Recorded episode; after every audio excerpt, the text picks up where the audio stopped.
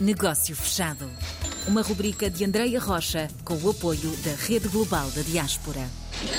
Esta semana ficamos a conhecer o percurso de Maria Gros, também um projeto muito especial ligado à língua portuguesa e à cultura lusófona. Maria, seja muito bem-vinda. Muito obrigada. Começamos aqui com o seu percurso. Como é que se deu esta viagem até a França? Eu vim para a França de férias no verão de 1990 e conheci o meu marido em Paris. Entretanto, ele já conhecia Portugal e voltou em agosto para Portugal comigo e depois em setembro já estava cá em França definitivamente, até hoje. Eu nunca pensei em ir para a França, não tenho cá família nenhuma em França, sou a única que estou cá e já, está, já estou cá há 32 anos. Uau. Entretanto, era professora de português, trabalhei no Instituto Camões, em Paris, vivemos em Paris 10 anos e o meu marido, por causa do trabalho dele, porque ele trabalha na Airbus, eu acho que em português vocês não dizem Airbus. Airbus, Airbus. Uhum. sim. E vivo aqui em Toulouse há, há 22 anos Continuei assim que cheguei aqui a trabalhar com o Instituto Camões, mas havia menos trabalho. Então um, aproximei-me do vice-consulado português, uhum. onde encontrei bastante apoio para o meu projeto desde o início. Eu queria abrir uma, uma casa portuguesa, porque nós sentimos mais saudades do país quando não estamos. Quando estamos, achamos que é sempre melhor ir uhum. ver no outro lado. E comecei a trabalhar no projeto para abrir o Instituto. Entretanto, também tive o apoio do Instituto Camões, porque propôs-me, facilitou-me ser um, a escola associada do Instituto Camões. Eles conheciam, sabiam como eu trabalhava. E, Isso aconteceu em 2017, não é? Sim, sim, sim. Uh, definitivamente foi em 2017. Hum. Ao mesmo tempo, começámos a trabalhar também com a Universidade de Lisboa para os exames da certificação uhum. de português na língua estrangeira também em 2017, mas eu abri o Instituto em 2012. Sim, sim, sim. O Instituto de Língua e Cultura Lusófonas. Eu não, não queria falar só de Portugal, nem trabalhar só com Portugal, quando uhum. abri o Instituto, e hoje continua a ser a mesma ideia.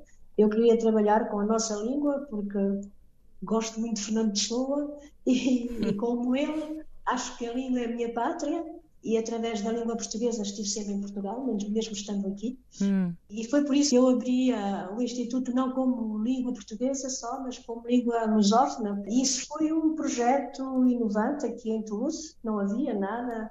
Havia duas associações onde eu trabalhei assim que cheguei cá, que eram interessantes, mas a nível associativo não é a mesma coisa, não é o mesmo quadro. As pessoas vêm todas ao mesmo tempo, não há separação de níveis. Hum. E eu, o meu sonho realmente era poder trabalhar como, como professora de português, como trabalhei hum. em quase todas as escolas aqui em Toulouse e, e universidades. E depois comecei a, a fixar-me então no meu instituto, porque nunca pensei em abrir um instituto, nunca pensei em poder, porque é difícil. Hum. Só que com a pessoa que estava no consulado, a vice-consul da altura, ela disse que, que só eu é que podia fazer isso. e, e mandou-me para Lisboa para um encontro da esporádica portuguesa em 2011 e quando vim lá, abri imediatamente no mês a seguir. Fiquei convencida que seria capaz. Recebeu a motivação que precisava, afinal. E à força de trabalhar durante 11 anos, eu consegui, espero continuar a conseguir, dar uma oportunidade a todas as pessoas aqui em Toulouse que passam por cá e querem aprender português. Hum. Maria, Tendo este instituto já estabelecido, com este tempo, com esta evolução, de que maneira é que agora entra aqui a Rede Global para ajudar no seu trabalho? Aqui a Rede Global talvez ajudar-me já com esta entrevista, posso falar com o André e dizer-lhe, falar do Instituto. Não há nada que eu possa fazer com mais vontade que falar do Instituto, não é? Estou a ser um bocado convencida, mas é o meu bebê. Não, não, não, é assim mesmo. Há que promover o trabalho árduo que tem tido e então é a ajuda na promoção, no alcance, chegar a mais pessoas, é isso? Ah, o meu sonho, se Portugal fosse rico, era de me dar apoio financeiro, financeiro, mas material como os tablets ou livros. Eu tive um apoio do Instituto Camões uh, o ano passado, tive uma caixa de cento e tal livros. Para mim foi um apoio enorme, porque hum. nós temos bastantes livros, mas são velhos. Eu já estou a trabalhar há 32 anos aqui em França. São livros que não, não, não estão atualizados. Mas nós temos uma biblioteca pequenina para facilitar também às pessoas poderem ler português, porque aqui não há. Em Paris havia livrarias portuguesas, aqui não há. Há poucas, não tem muitas coisas e as pessoas vêm aqui podem ler gratuitamente. Não, não peço assim nada de saberem que eu existo. É muito bom. Fazemos aqui então este convite a, aos nossos ouvintes para que fiquem a conhecer o Instituto da Maria Gros, que está então em Toulouse e quem pode apoiar, como ouvimos, não pede muito, recursos, material, livros, apoiar aqui esta biblioteca, aumentar esta biblioteca, quem sabe. Os nossos ouvintes, a comunidade portuguesa, de certeza que nisso é muito solidária. Por isso fica aqui o convite e esta vontade. Se alguém estiver hum, então interessado em apoiar o Instituto, de que maneira é que podem uh, contactar, Maria?